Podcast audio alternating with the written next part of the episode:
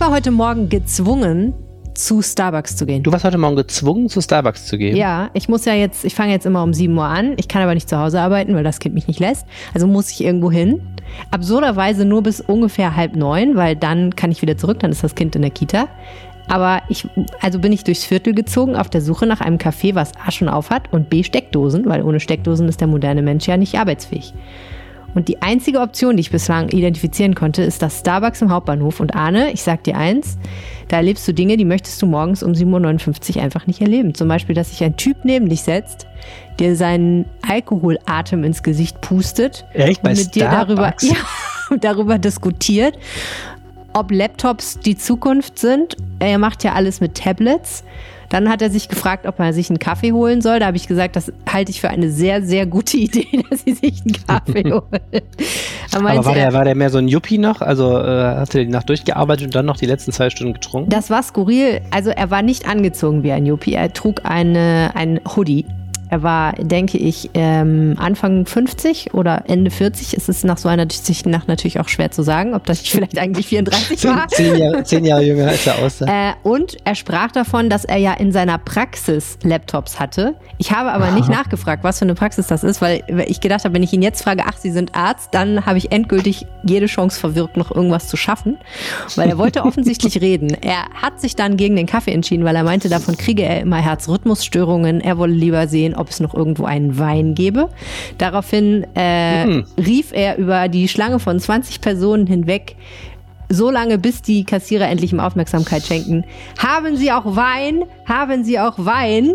Und schließlich erklärt ihm irgendjemand bei Starbucks, gäbe es keinen Wein. Und daraufhin zog er von dann und sang dabei, ich lüge nicht, yo ho ho und eine Buddel voll rum. Wir lagen vor Wow. Madagaskar und hatten die Pässe an Bord. Ja, ich, äh, also ich meine, irgendwie so auch schon Bonuspunkte für den steilen Auftritt, aber einfach auch so, dass man sich denkt, glücklich kann der Mensch irgendwie auch nicht sein, wenn er morgens um acht bei Starbucks im Hauptbahnhof so eine Show abziehen muss. Ich stelle mir gerade vor, wie der versucht bei Starbucks sein Barolo zu bestellen. Dann fragen die La Large Grande oder Mega, Mega Grande und mit Pumpkinzucker Und und, halbtrocken. äh, Vanille, Vanillezucker und Candy. Und Halbtrocken, leicht mussierend.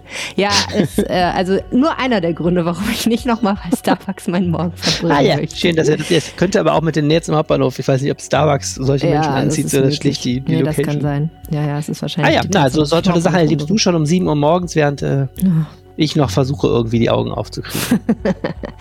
Äh, wir haben eine ganze Reihe von spannenden Themen heute im Podcast, ähm, die alle ohne Wein auskommen. Äh, das erste Thema bringt uns unser lieber Kollege und Wirtschaftsredakteur Alexander Esch. Es geht um die Adlergruppe.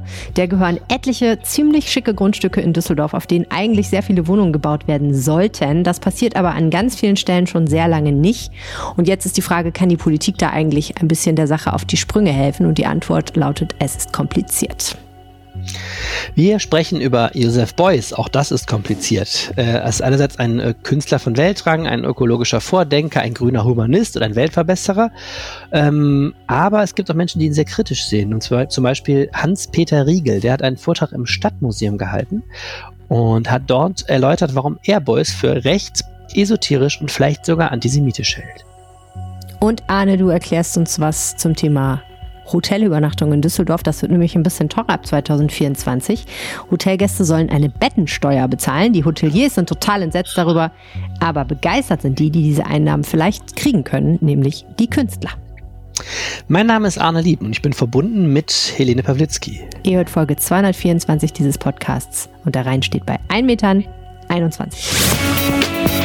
Rheinpegel. Der Düsseldorf-Podcast der Rheinischen Post. Herzlich willkommen im Düsseldorf-Podcast der Rheinischen Post im Rheinpegel, wo wir jede Woche über die Themen sprechen, die wir in Düsseldorf für am wichtigsten oder auch vielleicht einfach am witzigsten halten. Mein Name ist Helene Pawlitzki, ich kümmere mich bei der Rheinischen Post um die Podcasts. Mein Name ist Arne Lieb, ich bin stellvertretender Redaktionsleiter der Düsseldorfer äh, Lokalredaktion und ich äh, stelle mir gerade die Frage, ob wir nicht doch auch einen Podcast mit Wein daraus machen sollten, wo ich mir das so vorstelle. So eigentlich auch mal ganz nett. Ja, eigentlich keine schlechte Idee. Wein. Ist vielleicht von der Uhrzeit jetzt nicht so ganz meine typische ja, dann Weintrinkzeit. müssen wir äh, abends aufnehmen, das stimmt. Aber pff, spricht ja nichts dagegen. Oder mittags. Ich habe ja neulich mal zum Mittagessen mir ein Glas Wein gegönnt und habe erst gedacht, das ist jetzt das Ende, der Abstieg in den Alkoholismus beginnt. Du kannst es dir im Kalender markieren, heute ist es soweit. Aber beim nächsten Mittagessen habe ich den Wein dann erfolgreich wieder weggelassen, also habe ich jetzt weniger Sorgen. Aber es war eigentlich wirklich ganz nett, so mit so einem, so einem Weinchen. Zwar fühlte man sich sehr dekadent. Französische, französische Angewohnheit. Da wundere ich mich immer in Frankreich, dass die da wirklich alle Mittag oder viele mittags Wein trinken. Ich weiß gar nicht, ob man dann noch durch den Tag irgendwie kommt. Also durch den Tag kommt man schon irgendwie, aber ob man noch produktiv durch den Tag dann kommt, keine Ahnung. Mm, naja, die Frage ist, was verstehst du unter produktiv? Es kommt wahrscheinlich sehr auf den Beruf an. Also ich weiß jetzt nicht, ob zum Beispiel, sagen wir mal, ein Chirurg unbedingt zum Mittagessen ein Glas Wein trinken sollte. Aber du und ich ja, in unserem sogenannten kreativen Beruf. Leider reicht mein Französisch nicht aus, um die Leute zu fragen, was sie jetzt eigentlich den Rest des Tages noch vorhaben.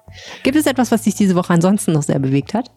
Was ich ein sehr interessantes Thema ja finde, ist die Taxipreise. Ich finde ja sowieso die wenigen Male in meinem Leben, die ich in Taxis strande, bin ich hinterher immer, also ich bin hinterher nicht mehr geplättet, wie teuer das ist, weil ich es inzwischen weiß, aber ähm, es ist definitiv was, was man, also ich zumindest nur mache, wenn wirklich gar keine andere Option mehr übrig ist, mir ein Taxi zu nehmen.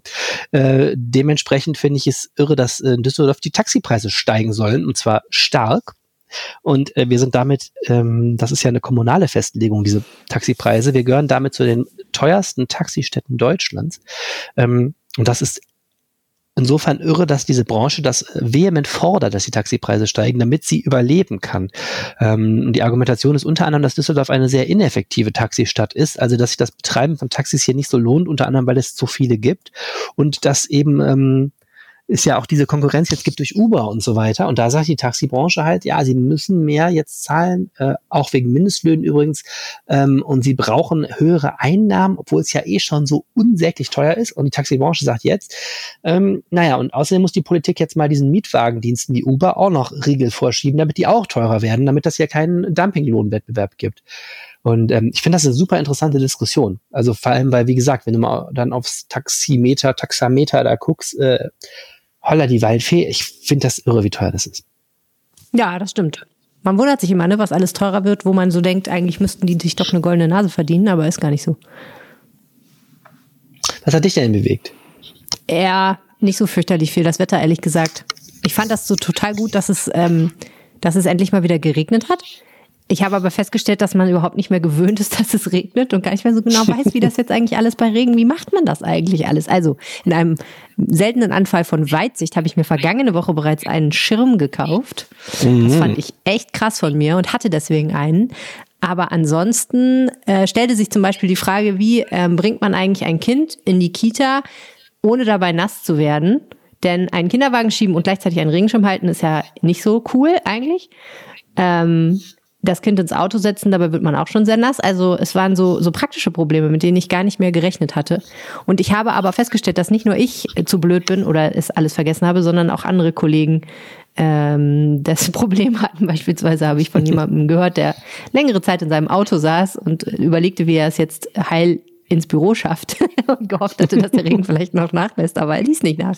Also ja, lauter so konnte keiner ein, Konnte ja keiner an, dass es nochmal regnet. Ja, in unserem Leben. Aber hast du auch diese Horrorvorstellung im Sommer, wenn es so heiß und trocken ist, dass es einfach irgendwie gar niemals mehr regnet?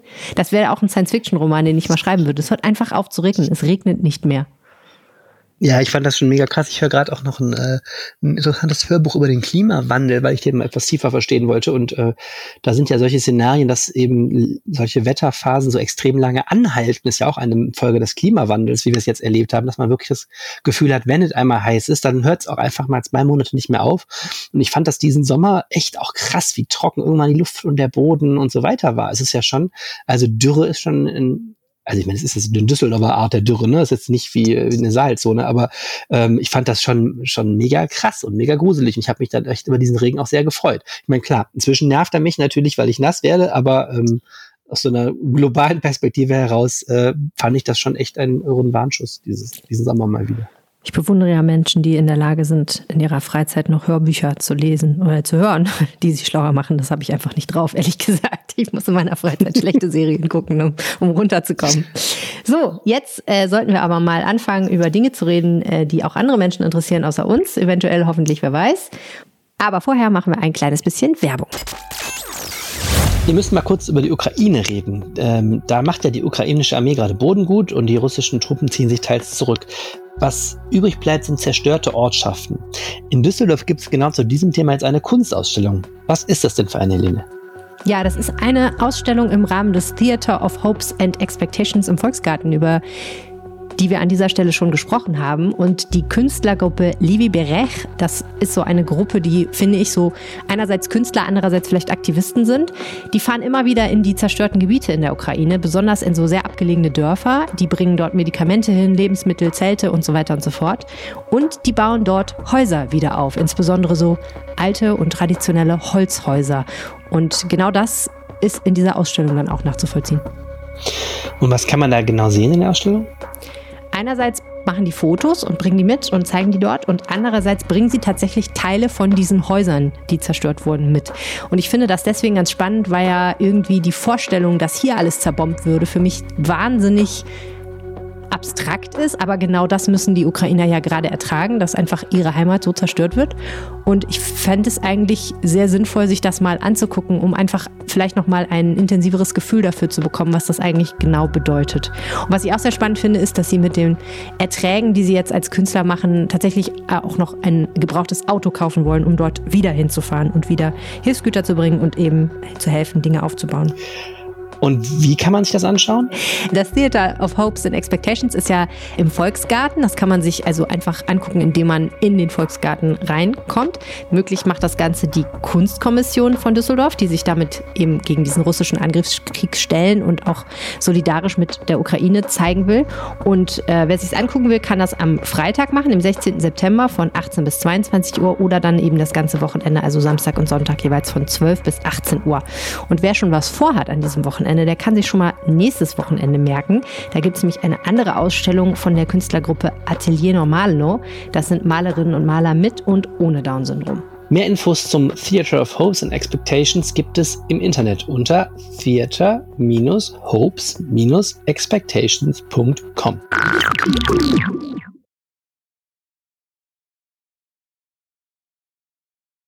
Ich bin ja recht regelmäßig am Hauptbahnhof unterwegs und ähm, gegenüberliegend von äh, sozusagen, wo ich wohne, wenn man den Hauptbahnhof dann überquert hat, ist eine riesige Grube.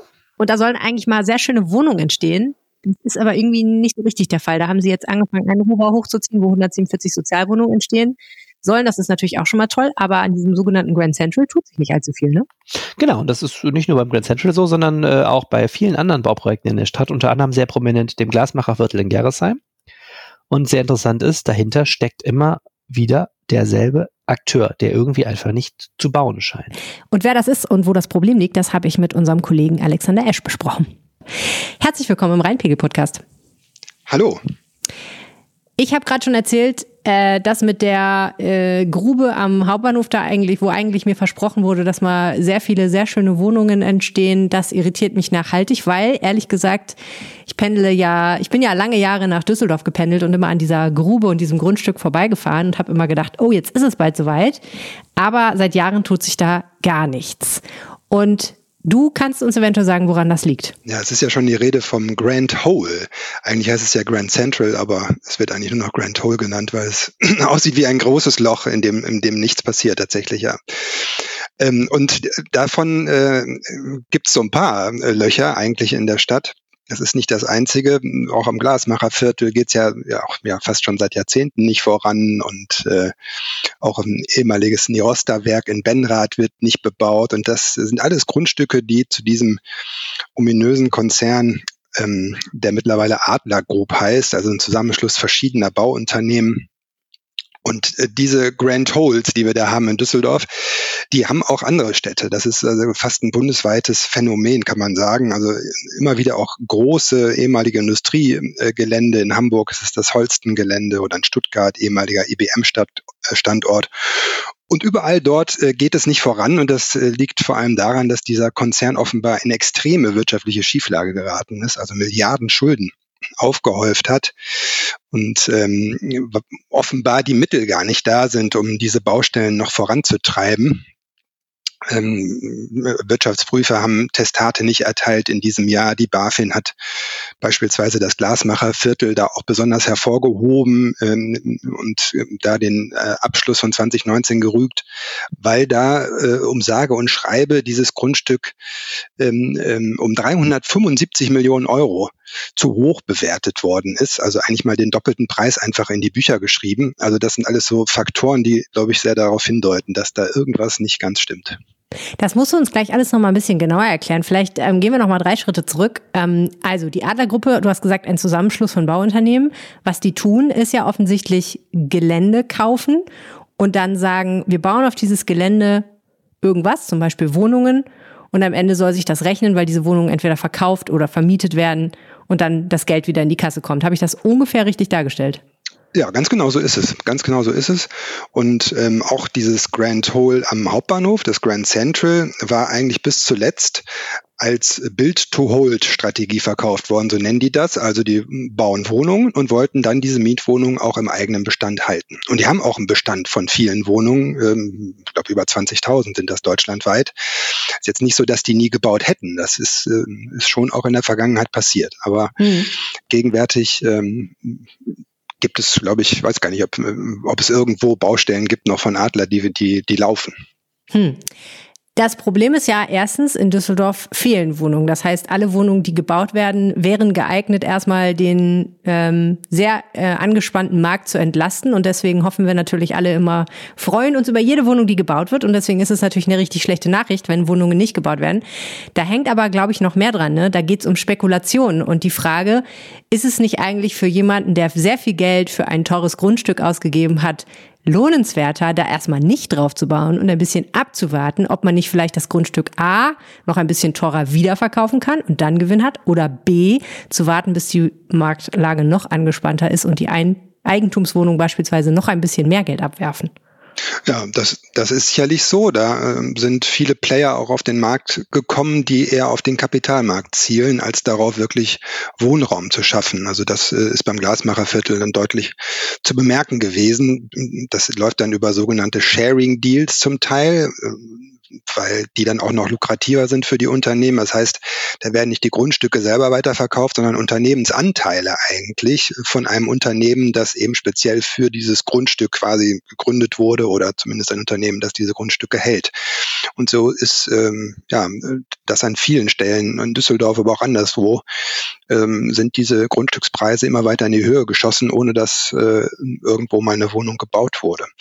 Und äh, ja, das äh, ist natürlich die Befürchtung jetzt auch bei dem Grand Central, das jetzt offenbar ähm, zum Verkauf steht, weil Adler muss, um diese Schieflage irgendwie aufzufangen, äh, jetzt nach und nach sich von diesen Grundstücken lösen und die verkaufen und sucht Käufer. Und ähm, jetzt ist es offenbar so, dass auch für dieses Grand Central ein Käufer gesucht wird. Und da ist die Sorge natürlich groß, dass das ganze Spiel von vorne losgeht. Ja. Hm. Die Schieflage, in die die gekommen sind, kannst du noch mal ein bisschen genauer erklären, wie das kommt? Du hast vorhin erwähnt, dass ähm, die Bücher irgendwie nicht so richtig stimmen, weil da Werte angegeben wurden, die gar nicht existieren? Ja, diese Frage, ähm, die stellt sich äh, fast halb Deutschland. Ne? Also was ist da eigentlich genau schiefgelaufen? Und da laufen Ermittlungen von Staatsanwaltschaften, die finden im Moment keinen Wirtschaftsprüfer, der wirklich mal äh, genau das aufdeckt, was da, was da äh, in Schieflage geraten ist und wo, wo es da hakt. Da ist man einfach noch zu keinem Ergebnis gekommen. Also diese Frage lässt sich einfach zu diesem Zeitpunkt noch nicht genau beantworten. Die finden keinen Wirtschaftsprüfer, weil es keinen gibt, der schlau genug ist oder keinen gibt, der bereit wäre, das zu machen? Ja, der, genau. Das, das, ist, das ist ein weiteres Rätsel. Ne? Warum finden die eigentlich keinen? Das will offenbar tatsächlich keiner machen, weil er ähm, da offenbar äh, nicht sieht, wie das, wie das äh, handelbar wäre. Ne? Also das äh, KPMG hat das, glaube ich, zuletzt gemacht und die haben das niedergelegt, das, äh, äh, diesen Auftrag ich muss die ganze Zeit an Wirecard denken, wo ja ein völlig ja. anderer Fall war, wo man sagen muss, zumindest wissen wir jetzt mittlerweile, ähm, dass es da wirklich um Betrug ging und äh, Geld in Bücher geschrieben wurde, das einfach gar nicht existiert hat, wahrscheinlich, wenn ich das richtig verstanden habe. Wo aber natürlich auch hinterher die Wirtschaftsprüfer, die denen zeitweilig bescheinigt haben, dass alles okay ist, tierisch in die Kritik gekommen sind. Und naja, mhm. kann schon sein, dass die Wirtschaftsprüfer Deutschlands mittlerweile ein bisschen vorsichtiger sind bei solchen Geschichten, ne? Ja, also offenbar hat die BaFin gelernt, also dass jetzt auch so ein Zwischenbericht zu diesem ähm, 2019er Bericht geliefert wurde, das ist schon neu für die BaFin. Also dieser Hinweis darauf, dem Glasmacherviertel äh, ist da richtig was schiefgelaufen. Also die sind, gucken, glaube ich, schon strenger hin und dieser, ähm, diese Parallele zu Wirecard, die äh, lässt sich insofern auch ziehen, als dass Fraser Paring, ähm, ein, ein Lehrverkäufer aus England, auch der damals diesen Wirecard-Skandal quasi aufgedeckt hat, als erster ähm, darauf hingewiesen hat, auch jetzt äh, auf diese Adlergruppe hingewiesen hat, dass da was schief läuft und auch ähm, ähm Täuschungsvorwürfe erhoben hat. Es gibt auch eine ARD-Doku zur Adler Group, die auch nahelegt, dass da doch äh, sehr gemauschelt wurde. Ein Netzwerk von Unternehmern, das sich gegenseitig Vorteile verschafft hat. Aber man muss da sehr vorsichtig sein. Die Adler Group weiß das alles vehement von sich, äh, geht auch gegen ähm, äh, rechtlich gegen diese BaFin-Vorbehalte vor und, und äh, bestreitet das. Also äh, das ist eben auch noch so ganz offenes rechtliches Gelände, wo man noch nicht äh, ähm, das noch nicht äh, beweisen kann, einfach, mhm. dass da äh, auch gemauschelt wurde und getrickst wurde. Aber kannst du noch mal ein bisschen, also Glasmacherviertel ist ja äh, schon fast berühmt in Düsseldorf als Beispiel für, da ist es richtig schiefgegangen mit der Wohnungsentwicklung. Das ist ja dieses Gelände in Gerresheim, wofür die alte Glashütte stand, ein riesiges Areal, was aber brach liegt, was echt schade ist, weil ich glaube, viele Leute würden sich freuen, nach Gerresheim zu ziehen. Und es gibt äh, sehr, sehr äh, hochtrabende Pläne, oder gab sie zumindest, da ganz tolle Wohnungen und äh, Einfamilienhäuser, glaube ich, auch Reihenhäuser oder oder so zu erschaffen für mhm. insbesondere auch Familien und teilweise dann natürlich auch, weil das ja auch sein muss in Düsseldorf, preisgedämpft und so weiter und so fort. Da ist aber irgendwie nie was draus geworden und das ist ja immer das Negativbeispiel in Düsseldorf dafür, dass die Stadt dieses Gelände einfach aus der Hand gegeben hat, damit dann total spekuliert wurde. Im Hinblick auf die Adler Group, äh, warum erwähnst du das denn jetzt im Hinblick auf die Probleme mit den Büchern? Ähm, weil das Glasmacherviertel ähm, genau das ist, was die, was die BaFin auch moniert hat, dass das in den Büchern nicht stimmt für 2019, dass da der Wert des Grundstücks einfach doppelt so hoch angesetzt worden ist. Also um 375 Millionen Euro zu hoch.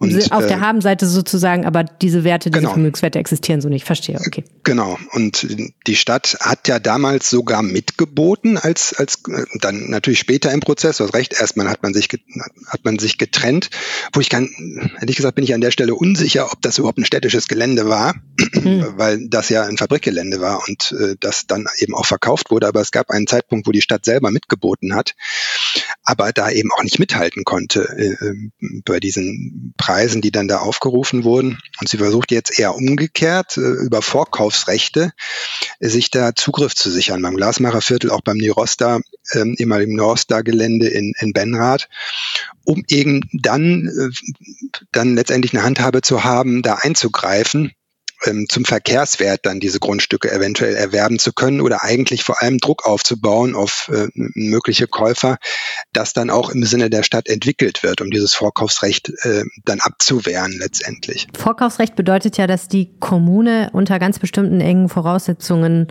ein Recht darauf hat, wenn jemand ein Grundstück verkaufen will, zu sagen, nein, nein, du kannst das nicht an Person XYZ oder Unternehmen XYZ verkaufen, sondern wir treten jetzt hier als Käufer ein und kaufen dieses Grundstück stattdessen. Mm, es wäre ja echt total wichtig eigentlich, dass Düsseldorf mal was dafür tut, dass auf diesen ganzen schönen Grundstücken, du zählst ja etliche auf in deinem Artikel, tatsächlich auch mal Wohnungen gebaut werden.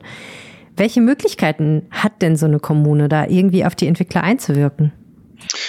Ja, also mit diesen Vorkaufsrechten kann sie das an diesen beiden Stellen. Ähm, auf der anderen Seite ist es jetzt beim Grand Central ziemlich schwierig rechtlich, weil da gibt es, da gibt es Baurecht, da gibt es vereinzelte Baugenehmigungen, die vielleicht auslaufen, aber eigentlich kann man die auch nicht so ohne weiteres dann abwehren, wenn es eben klares Baurecht gibt. Und selbst ein neuer Erwerber, wenn der sich an die Vorgaben in diesem Bebauungsplan äh, richtet, dann äh, hat die Stadt da eigentlich wenig Handhabe. Das, ähm, sie kann eigentlich nur öffentlich Druck machen, vielleicht darauf hinweisen, dass man ja natürlich immer auch als Investor auf die Kooperationsbereitschaft der Stadt ähm, angewiesen ist, zumal vielleicht im Hinblick auf andere Grundstücke von Adler, die auch noch verkauft werden, wo das Baurecht eben noch nicht so weit fortgedrungen ist.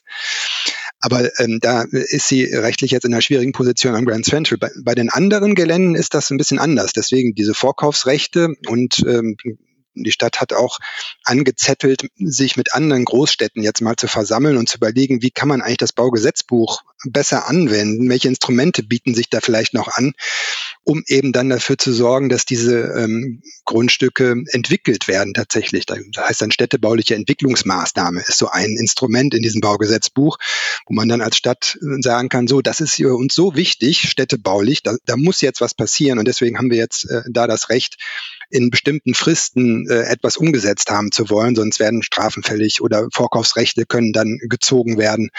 Und äh, das, äh, da ist man aber noch dabei und das ist natürlich auch komplex und das muss dann mit der Bundesregierung abgesprochen werden. Eventuell sind Gesetzesänderungen nötig.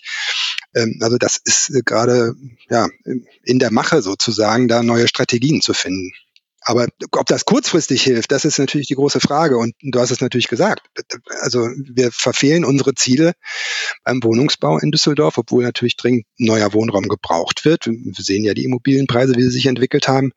Und dass dann diese mit wichtigsten Entwicklungsgrundstücke stillstehen, das ist natürlich ähm, ja fast ein Skandal, muss man sagen. Und das Problem ist ja eigentlich einfach, ne, man hat etwas in privater Hand, nämlich den Wohnungsbau was aber irgendwie schon eine existenzielle Geschichte ist. Und die Frage ist, an welcher Stelle kann eigentlich der Staat, in diesem Fall die Stadt, eingreifen und die privaten Unternehmen zu irgendwas zwingen oder bringen. Und das ist immer eine ziemlich schwierige Kiste, weil man ja letztendlich auch den Markt nicht abwürgen will. Ne? Das ist ja immer dann das Gegenargument, dass man sagt, wenn wir jetzt zu sehr mit dem Holzhammer vorgehen, dann will am Ende keiner mehr in Düsseldorf Wohnungen bauen, weil die Angst haben, dass ihnen da irgendwie die Verwaltung ständig aufs Dach steigt und sie nervt. Ja, oder also es gibt ja das Handlungskonzept Wohnen, das eben Vorgaben macht, 50 Prozent muss sozial gefördert und preisgedämpft gebaut werden. Aber da sagen Unternehmen eben auch, wenn das so ist, heißt das umgekehrt, dass der frei finanzierte Wohnungsbau dann an so einem Grundstück natürlich noch teurer wird, weil das gegensubventioniert werden muss, quasi dieser preisgedämpfte Wohnungsbau. Und äh, ja, das äh, ist natürlich dann ein Effekt, der eigentlich nicht gewünscht ist. Ne? Und alle die, die nicht keine Berechtigung haben, preisgedämpft ähm, Wohnung äh, preisgedämpft zu wohnen, weil sie quasi zu viel verdienen, müssen dann umso mehr bezahlen ähm, für die Wohnung nebenan quasi. Ne? Das ist die Argumentation der Unternehmen zu, zum Teil, aber die ist ja natürlich auch nachvollziehbar. Es ist ein schwieriges Feld. Auf der anderen Seite brauchen wir dringend sozialen Wohnungsbau, deswegen fällt mir auch nichts Besseres ein, als dieses Handlungskonzept äh, umzusetzen. Es wirkt vielleicht jetzt ein bisschen spät, ne? es dauert halt. Okay, Alex, äh, ich würde sagen, ich lasse dich mal zufrieden zu Hause in deinem Homeoffice sitzen und darauf warten, dass äh, große Enthüllungen zur Adler Group in die Welt kommen. das wäre natürlich krass, äh, wenn da noch viel hinterherkommt. Äh, vielen, vielen herzlichen Dank für die Infos. Sehr gerne. Joseph Beuys, ein Künstler, den ich äh, nie so richtig verstanden habe, was wahrscheinlich mehr an mir liegt als an Joseph Beuys, aber auf jeden nein, Fall. Nein, nein, liegt es nicht. Ja, es ist gut, dass du das sagst, weil ich nämlich auch die ganze Zeit denke, so, versteht eigentlich irgendwer Beuys richtig? Man weiß es nicht. Aber ich merke, äh, ältere Düsseldorfer und Düsseldorfer haben irgendwie alle ganz viele Erinnerungen an Beuys, weil der war ja in der Kunstakademie und hat auch in der Stadt gewirkt und war einfach eine unglaublich schillernde und auch politische Figur, ne?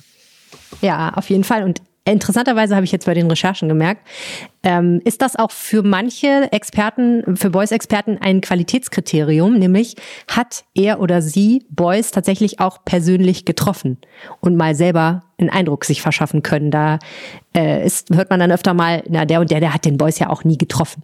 Und so. Und das äh, finde ich auch super spannend, weil in 50 Jahren wird natürlich die Zahl der Leute, die Beuys persönlich getroffen hat, noch viel geringer sein als heute. Und äh, ja, dann äh, kann, trotzdem muss man ja mal über Beuys reden können. Also das fand ich mega spannend. Ich zum Beispiel räume freimütig ein, dass ich Beuys nie getroffen habe. Wann ist der gestorben? 1985 oder 1986 ist der gestorben. In Düsseldorf übrigens. Ja. Ähm, also das ist mein ja für Geburtsjahr. unsere Generation, genau, ich wollte gerade sagen, also ich hätte ihn ja noch wenigstens irgendwie mit der Kita beim Ausflug treffen können, aber du hast ja gar keine Chance. Na gut, aber egal. Aber es ist trotzdem eine Person, die äh, immer noch interessant ist. Und äh, du hast ja. mit einem Menschen gesprochen, der sich mit Beuys intensiv beschäftigt hat. Und der heißt Hans-Peter Riegel. Hat der ja. den Beuys mal getroffen? Der hat Beuys getroffen und äh, hat ihn auch gekannt tatsächlich. Ähm, wie gut er ihn gekannt hat im Vergleich zu anderen Leuten, naja gut, also er, aber jedenfalls hat er ihn öfter getroffen, sich öfter mit ihm unterhalten. Ähm, der ist äh, nämlich in Düsseldorf geboren und hat durch seine Eltern, die relativ viel Kontakte zu Künstlern der Kunstakademie ha hatten, hat er mir erzählt, immer schon viele Künstler der Kunstakademie schon als Kind praktisch kennengelernt. So ähm, ist dann aus Düsseldorf weggegangen, ähm, war Autor oder ist Autor, ähm, war, war lange in der Werbebranche, war Unternehmensberater und äh, hat eine vierbändige Biografie über Joseph Beuys geschrieben. Ähm, und hat Beuys übrigens auch deswegen gekannt, weil er selber ähm, mehrere Jahre lang Assistent und Privatsekretär von Jörg Immendorf war, der ja seinerseits Beuys Schüler war. Naja, und also er hat mir erzählt, er war durchaus dann auch mal in Beuys Atelier und die haben Tee zusammen getrunken und sich ein bisschen unterhalten. Also so, das ist so das Verhältnis gewesen. Und er ähm, fand Beuys auch in seiner Jugend so hat er erzählt, sehr sympathisch und äh, tollen Typen und spannend und naja, Beuys wurde ja von vielen einfach auch sehr, sehr verehrt, muss man sagen. Also zwei Dinge fallen einem zu Beuys ja immer ziemlich spontan ein. Das eine ist klar einflussreicher und auch streitbarer Aktionskünstler ähm, und auch sehr in vielen Gattungen aktiver Künstler. Und das andere ist ja äh, einer, der sich sehr früh bei den Grünen mit ähm, engagiert hat. Das ist so das zweite äh, Ökobewegung. Ne? Du, Herr Riegel, wenn ich es richtig verstanden habe, äh, sieht Beuys erheblich kritischer als so das allgemeine oh, ja. ähm, ähm, Bild ist, was wir von ihm eigentlich alle kennen. Was wirft der Beuys denn genau vor? Ja, also äh, vielleicht ich sag noch mal kurz, also ich meine, äh, so die meisten Leute werden es wissen, aber bei von Boys kennt man ja so ein paar Sachen, die ähm, die die so sehr bekannt sind. Zum Beispiel diese Installation, dass er eben diese Eichen gepflanzt hat oder hat pflanzen lassen zur Dokumenta. Das ist ja auch immer was, wo man sagt, das ist irgendwie äh, auch äh, Ausdruck der ja der ökologischen Gedanken von Boys. Man kennt diesen Satz: Jeder Mensch ist ein Künstler, der ganz oft zitiert wird. Ähm, so und was eben auch ähm, viele so interpretieren, dass eben jeder Mensch hingehen kann kann und die Welt durch seine Kunst sozusagen verbessern kann. Ähm, was mir immer sehr eindrücklich noch äh, so im, im Hinterkopf ist, sind so Sachen, die er gemacht hat. Er ist in die USA gefahren und hat dort im Gehege mit einem Kojoten gelebt. Das ist auch ziemlich wilde, wildes Video. Ähm, dann ähm, gibt es diese Geschichte, die relativ früh war. Da hat er irgendwie ähm, einem toten Hasen eine Bilder seiner Ausstellung sozusagen gezeigt. Also es, es sind teilweise dann auch so ein bisschen ähm, ja extreme Sachen. Und naja, er hat eben mit seinen Performances wirklich immer großes Aufsehen erregt. Und äh, in Düsseldorf ist er besonders bekannt gewesen, weil er eben Professor an der Kunstakademie war, dort unter den Studenten wirklich sehr, sehr verehrt wurde und dann aber damals eben von dem Wissenschaftsminister Johannes Rau dann rausgeschmissen wurde als Professor und da gab es eben Protestaktionen und so weiter. Also das weiß ist alles so die Sachen, die man von Beuys weiß. Und ähm, Hans Peter Riegel sagt eben, eigentlich versteht keiner Beuys richtig. Das ist so der, würde ich sagen, in Anführungsstrichen harmloseste Teil seiner Kritik, weil er sagt, Beuys hat sich eigentlich eine Fake-Existenz als Künstler aufgebaut. Das, was Beuys als Künstler und als Persona sozusagen präsentiert hat, das war gar nicht das, was Beuys in Wirklichkeit gedacht hat. Äh, und er sagt, man muss eben als allererstes mal verstehen, dass Beuys ein ganz überzeugter Anthroposoph und Anhänger von Rudolf Steiner war. Dass er aber, nachdem er mehrere Jahre lang alle genervt hat, mehr oder weniger mit seinem militanten Anthroposophismus. Ich glaube, so heißt das nicht, aber ähm, mit seiner Anhängerschaft an diesen Theorien und dieses ganze Gedankengut, ähm, dann irgendwann beschlossen hat, okay, ähm, mich versteht da keiner, keiner will, wenn ich die versuche sozusagen zu missionieren, will da mitmachen. Es schadet mir auch in meinem Erfolg als Künstler, deswegen rede ich darüber jetzt nicht mehr öffentlich. Aber diese ganzen Dinge tauchen, so sagt Hans-Peter Riegel eben, immer noch in der Kunst von Beuys auf. Und äh, wenn man äh, sich mit Steiner beschäftigt und sich ganz genau anschaut, was hat der eigentlich propagiert, dann kann man Beuys erst richtig als Künstler verstehen. Und die Kritik daran, die Hans-Peter Riegel jetzt hat, ist, dass er eben sagt, da steckt halt eine Menge drin, was sehr, sehr kritikwürdig ist. Also Anthroposophie kennt man ja aus verschiedenen Zusammenhängen. Ne? Vielleicht hat der ein oder andere ein Kind in der Waldorfschule oder war selber Waldorfschüler. Das ist ja, ähm, glaube ich, so das, wo die meisten Menschen so Berührungspunkte noch mit diesem Gedankengut haben. Ähm, aber die, das, was eben auch schon auch bei Steiner ist, ist, ähm, so sagt zumindest Riegel, da steckt sehr, sehr viel Esoterik dahinter. Da steckt ein enorm hierarchisches Welt- und Menschenbild dahinter, was eben davon ausgeht, dass der Mensch jetzt nicht unbedingt die Spitze der Schöpfung ist, sondern da gibt's noch Engel und alle möglichen anderen Wesen, die ja, die äh, in der Hierarchie weiter drüben stehen und ähm, man äh, muss eben den Weg zur Erleuchtung finden. Also so wie Riegel das darstellt, hat das dann eben schon so sektenhafte Züge. Und was ja auch unbestritten ist, ist, dass äh, Steiner schon auch problematische Ansichten hatte. Auch da geht es ein bisschen in Richtung Antisemitismus. Und Riegel knüpft dann eine Verbindung, die ich ein bisschen schwierig finde, hin zu den Querdenkern, weil er eben sagt, wenn man gucken will, was im schlimmsten Fall passiert, wenn Leute ein esoterisches Weltbild haben und Klammer auf, wie Boys, Klammer zu, dann eben auch diesen Anspruch haben, die Welt zu verbessern und sozusagen das System zu ändern, dann kommt da am Ende sowas raus wie die Querdenkerbewegung. Das finde ich ist ein sehr weiter Schritt, weil zu sagen, Beuys wäre ein Querdenker gewesen, wenn er heute gelebt hätte, puh, das ähm, kann man finden, aber kann man nur schwer belegen. Aber naja, das ist eben, damit erklärt eben Riegel, wie problematisch er das findet. So, das ist so der eine Komplex. Der andere Komplex ist, dass er sagt, der Beuys, der war gar nicht links, der war eigentlich ziemlich rechts. Und das macht er fest unter anderem daran, dass eben Beuys sehr viele Menschen um sich hatte, die schon im Nationalsozialismus politisch sehr fragwürdige Ansichten vertreten haben und die auch nicht abgelegt haben. Ähm, es soll da Leute gegeben haben, die eben eine SS- oder SA-Vergangenheit hatten. Es gibt Eugeniker, sein Schwiegervater war zum Beispiel Eugeniker und etliche andere Punkte. Und er sagt eben, dass sich Beuys niemals mit diesen Leuten losgesagt hat und dass es augenscheinlich keinerlei beispielsweise Juden in seinem Umfeld gegeben hat.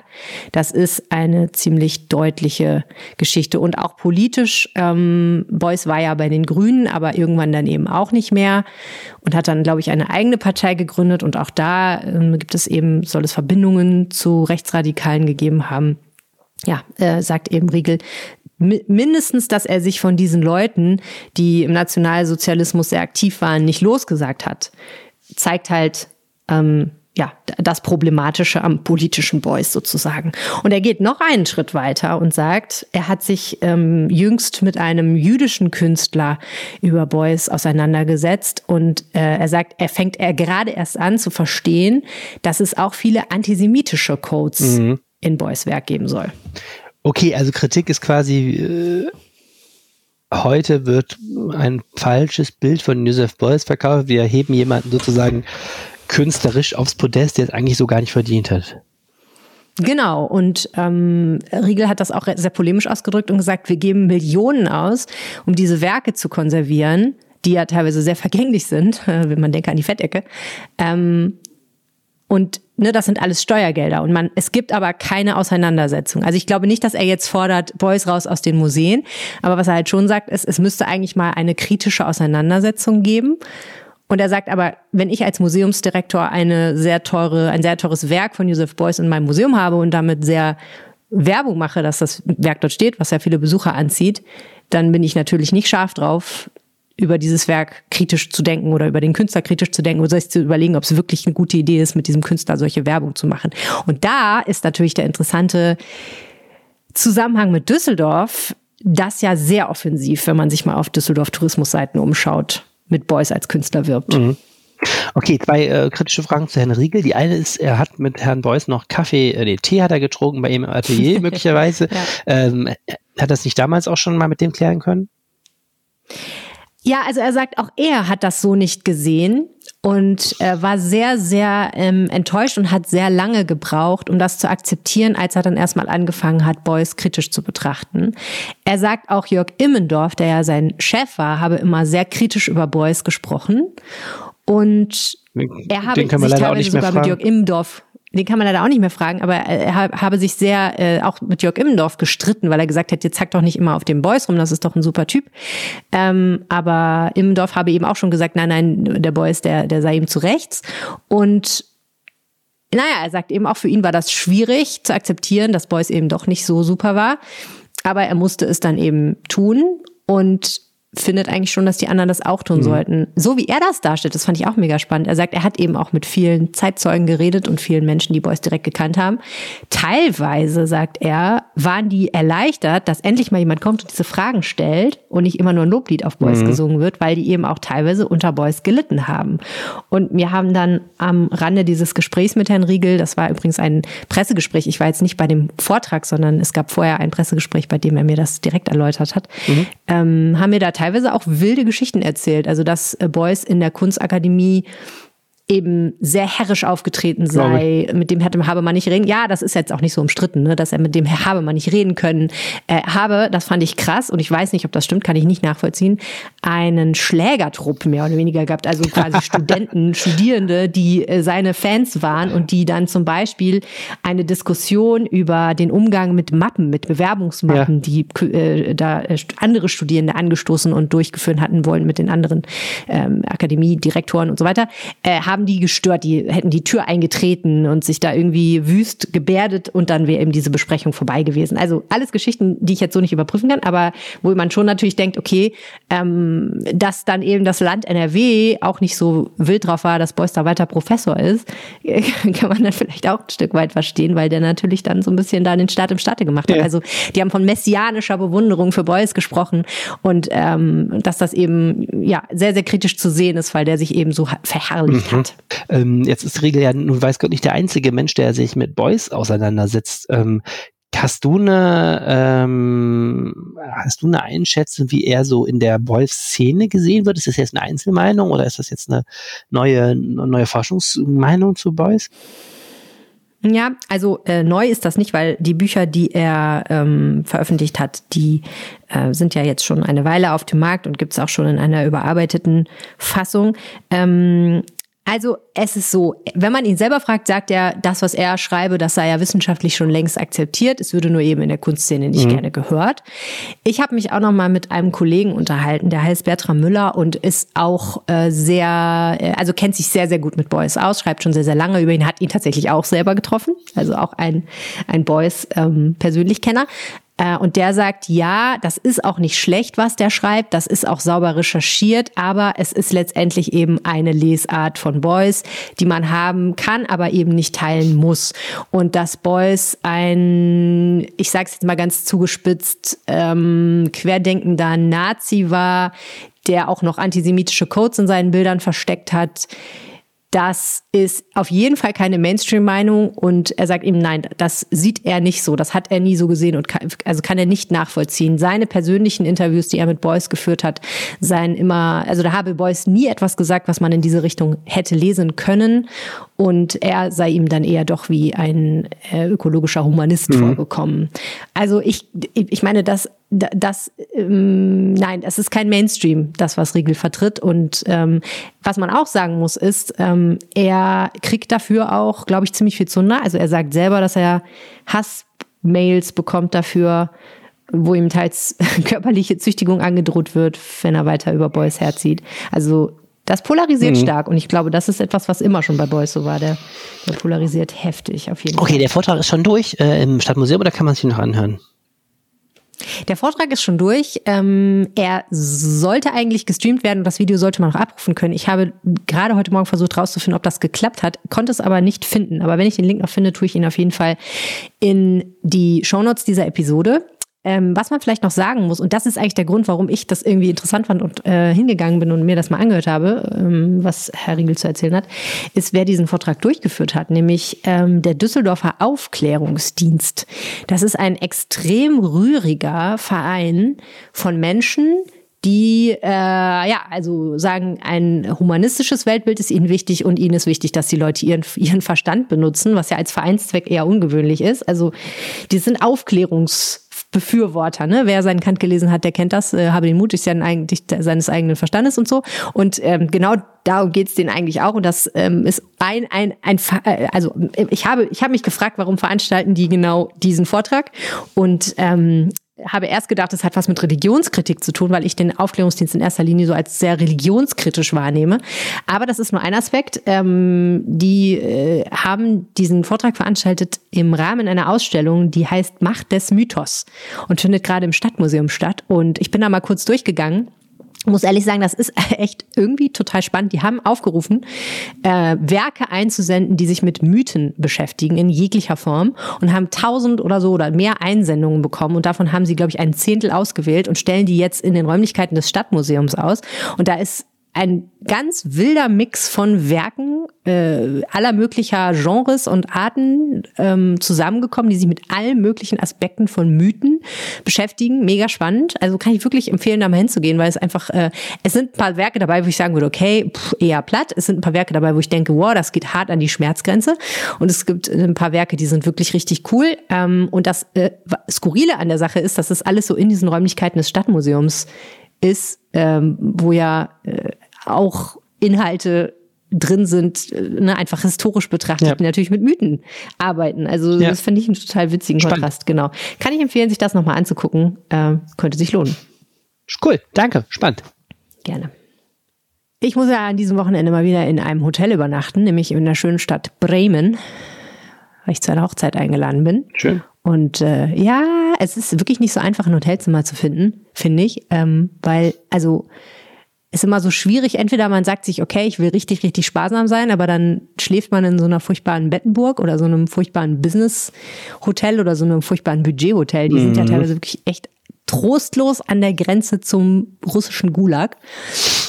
Oder man gibt halt richtig, richtig Asche aus. Ich weiß gar nicht, wie das in Düsseldorf ist. Äh, ich bin ja davon ausgegangen, dass die Preise für Hotelbetten wahnsinnig sinken werden, weil hier ja ständig Hotels gebaut werden und es eigentlich ne? ein totales Überangebot geben muss. Ich bin mir nicht sicher. Ich glaube, es ist nicht so. Und jetzt wird es noch ein kleines bisschen teurer, seine Verwandten hier in Düsseldorf unterzubringen. Ab 2024 soll es nämlich auch noch eine Bettensteuer geben. Wie funktioniert das eigentlich, eine Bettensteuer? Ja, ähm, die Details sind noch nicht raus, deswegen kann ich dir jetzt nicht vorrechnen. Grundsätzlich ist es so, dass Kommunen äh, eine solche ähm, Beherbergungssteuer, heißt die offiziell, glaube ich, erheben können und dann muss einfach bei jeder Hotelübernachtung muss irgendwie ähm, ein paar Center gezahlt werden. die Details sind noch nicht klar. Was man auf jeden Fall schon mal sagen kann, es soll nicht so ein wahnsinnig hoher Betrag sein. Also wir haben in Düsseldorf vor Corona drei Millionen Hotelübernachtungen pro Jahr gehabt. Die Stadt hat bis jetzt nur gesagt, sie rechnen mit sechs Millionen Einnahmen pro Jahr. Das wären also dann nach Adam Riese zwei Euro pro Hotelübernachtung, wenn man davon ausgeht, dass das vor Corona-Niveau erreicht wird. Ähm, und streng genommen müssen jetzt ja nicht die Hoteliers die äh, Steuer entrichten, ähm, zu dem wir gleich kommen, sondern natürlich die Gäste. Das wird im Grunde einfach, wenn du so willst, auf den Hotelpreis aufgerechnet. Das ist ein bestimmter Prozentsatz dann, der da gezahlt werden muss des, des Übernachtungspreises und den müssen die Hoteliers quasi weitergeben an die Kommune. So, und das ist natürlich eine nette für eine Stadt wie Düsseldorf, die ja viele Hotels hast, du hast es angesprochen, und auch viele, vor allen Dingen ja auch Geschäftsreisende traditionell, aber auch solche Städtebesucher und Menschen, die jetzt zur Kochzeit kommen oder irgendwas, natürlich eine ganz nette Einnahmequelle in haushalterisch nicht so einfachen Zeiten. Und die Hoteliers finden es aber richtig, richtig blöd, haben sie jetzt schon mal gesagt, ne? Genau, die Hoteliers finden es äh, natürlich blöd. Die sagen einerseits, klar, es ist ein ähm, buchhalterischer Aufwand. Du musst natürlich erstmal also jede, jede jedes Mal das verbuchen und dann abführen an die Kommune. Und natürlich sagen die auch, ihre äh, Branche ist durch Corona sowieso gebeutelt und jetzt auch durch Ukraine, ne? also Energie Preise, ausbleibende Reisen und so weiter. Also den Hotels geht's nicht gut. Äh, was du gerade angesprochen hast, ist für Düsseldorf aus meiner Sicht auch nochmal ein Punkt. Es ist unglaublich viel hier investiert worden in immer mehr Hotels, weil das natürlich einer der Hotelstandorte hier ist, unter anderem auch wegen der Messe. Ähm, das stellt sich natürlich die Frage, ob wir jetzt auch Überkapazitäten langsam haben, wenn äh, diese Branche gerade ähm, eine solche schwierige Zeit durchlebt. Aber kurz gesagt, die erste, Be erste Begeisterung der Hoteliers hielt sich natürlich in Grenzen, die haben keinen Bock auf eine weitere Abgabe. Und dann kam aber Lob aus einer ganz lustigen Ecke, wie ich fand. Genau, also es ist natürlich immer so, du kennst ja den alten Satz, wenn man einen Sumpf trockenlegen will, dann muss man nicht die Frösche fragen und in dem Fall sind ne, die Hoteliers ja auch die Frösche. Man kann ja auch argumentieren, ja, das ist ja ein Geld, was wir gut verwenden können. Ähm, es war so, dass Oberbürgermeister Stefan Keller das bei der Haushaltspressekonferenz, als er so seine Pläne vorstellte, kurz erwähnte, aber gar nicht mehr dazu sagte, warum man diese Beherbergungssteuer jetzt erheben will. Und dann kam eine Pressemitteilung reingeflattert Anfang der Woche vom Rat der Künste. Das ist eine gewählte Interessensvertretung der äh, Kunstszene, vor allen Dingen eben der jetzt nicht an Institutionen angebundenen Kunstszene, sogenannte freie Szene. Ähm, und die haben gesagt, ja, yeah, Danke, liebe Stadtspitze. Ihr habt unser Konzept aufgenommen, wo ich erstmal dachte, Hä, unser Konzept, ich wusste davon gar nichts. Und die ähm, tragen sich schon länger mit dem Gedanken einer Kulturabgabe. Und die Idee ist eben, das ganze Ding heißt Kultur Plus und soll eben den, ja, die Kulturfinanzierung sichern oder gar ausbauen. Ähm, und da könne man ja die sechs Millionen gut verwenden, um hier tolle Kulturprojekte daraus zu finanzieren. Ist denn überliefert, ob die Stadt tatsächlich dieses Konzept aufgegriffen hat oder einfach nur gedacht hat, ach naja, eine Bettensteuer ist eigentlich keine blöde Idee, was wir mit dem Geld machen, können wir ja dann noch überlegen. Ja, es, es äh, Status, es ist kompliziert. Also die Stadt Cameron habe ich erstmal angefangen, die ist aber gerade in Japan und konnte nicht antworten. Ich habe dann die Kulturdezernentin gefragt und die sagt, ja, in der Tat, es hat solche Gespräche gegeben. Ähm, und natürlich in der Tat, das hat sie nicht gesagt, aber das weiß ich, in der Tat, Kulturfinanzierung ist ein Thema, denn die städtische Haushaltslage ist sehr angespannt. Ähm, und natürlich stellt sich die Frage, ähm, kann man da zusätzliche Quellen finden, um auch Kultur zu finanzieren? Das ist sicher ein Thema. So, was man aber sagen kann, ist, ähm, das ist zumindest noch keine Entscheidung gefallen formal. Erstmal rein rechtlich geht das so nicht. Du darfst keine zweckgebundenen Steuern einnehmen. Du kannst nicht sagen, ähm, wir nehmen die sechs Millionen ein und die sind hiermit schon mal verbucht für die Kultur. Das ist ja was, was auch mal diskutiert wird, zum Beispiel bei Kfz-Steuer zu sagen, man muss da aber einen Deckel drauf machen und sagen, Kfz-Steuer wird immer nur in Straßen investiert. Das geht rein rechtlich nicht. Diese diese äh, Steuereinnahmen fließen erstmal sozusagen in den Gesamthaushalt.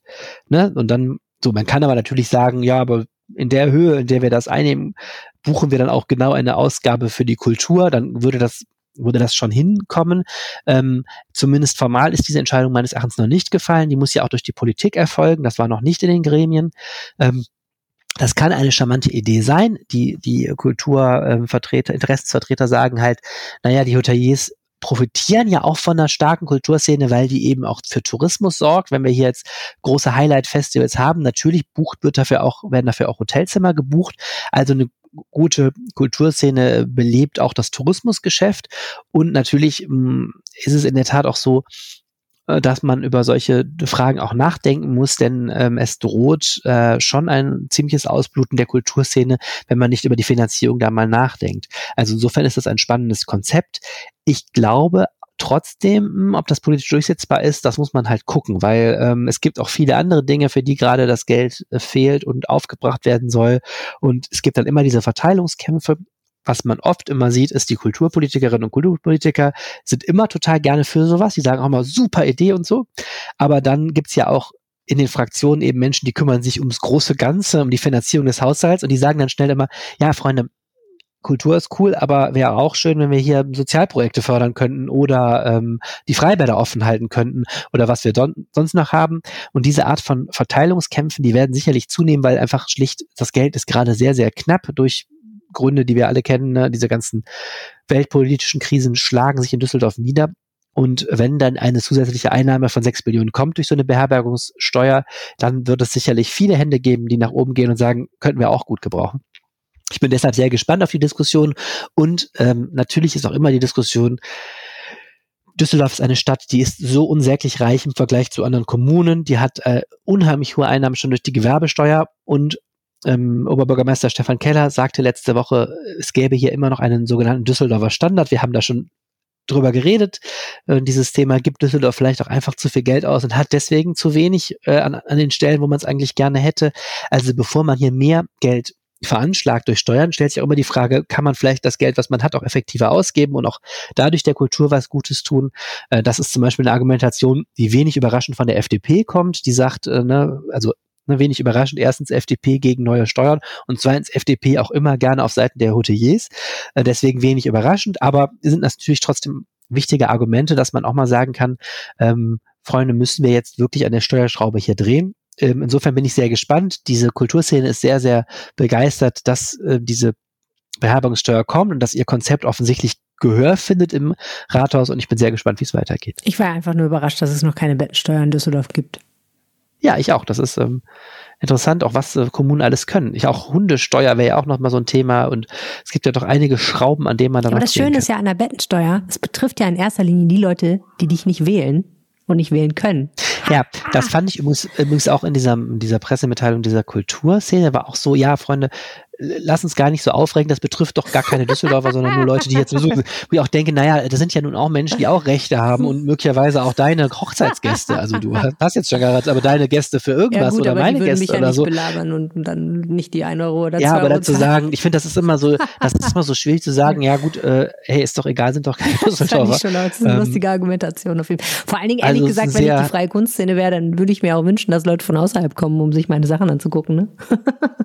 Ja, wobei jetzt auch die Frage ist, ob die jetzt, wenn das Hotelzimmer 1,50 Euro teurer ist, ob die dann sagen, nee, dann ja, gucke ich mir hier halt ähm, das Düsseldorf Festival nicht an. Also wenn das so. so ist, wie du sagst, dann ist das ja sehr moderat und ganz okay eigentlich wahrscheinlich. Kleine Werbe, kleiner Werbeblock übrigens, ich war bei der Eröffnung des, beim Auftakt des Düsseldorf Festivals, ganz, ganz wunderbar, tolle Inszenierung, wer auf sowas steht, Tanz, Theater, neuer Zirkus, ähm, ist noch bis Ende nächster Woche auf dem Burgplatz, die kämpfen wie viele andere gerade sehr um ihre Finanzierung. Ich liebe dieses Festival und möchte darauf hinweisen, dass man da wirklich, wirklich tolle Sachen und nicht um dieses Festival zu unterstützen, dahin zu gehen, sondern weil ich da schon sehr, sehr viele, sehr, sehr tolle Sachen gesehen habe, kriegt man sonst wirklich in NRW so nicht zu Gesicht. Also wer noch Zeit hat und ein bisschen Geld für eine tolle Eintrittskarte übrig, schaut mal rein, was da noch ist. Ist das Open Air oder im Zelt?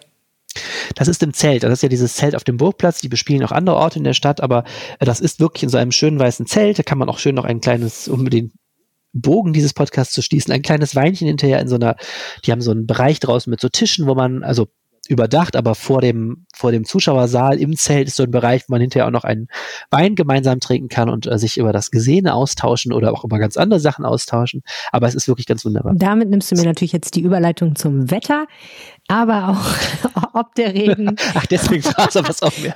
Geht auch bei Regen. Trotzdem ist natürlich spannend, ob es regnet. Ja, regnet es oder regnet es nicht? Das verrät uns jetzt der Wetterstruxi Jens Strux. Für diejenigen, die noch nicht von diesem schmuddeligen, wechselhaften, herbstlichen Wetter haben, für die habe ich jetzt etwas ganz Besonderes.